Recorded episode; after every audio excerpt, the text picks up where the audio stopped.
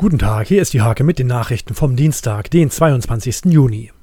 Die Gemeinde Stolzenau investiert in zwei Spielplätze, die in die Jahre gekommen sind. Dafür sollen nahezu 40.000 Euro investiert werden. Bei einem Impfmarathon sind am Sonntag 500 Menschen in Hoya geimpft worden. Eine ausgeklügelte Logistik war die Basis der Drive-In-Aktion mehrerer Arztpraxen.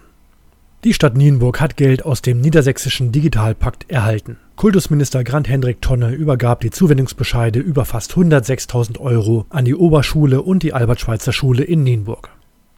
Sie boten Nonsens, Hintersinnigkeit und ausdrucksstarke Stimmen. Die Feisten begeisterten am Wochenende gleich dreimal im Nienburger Theater.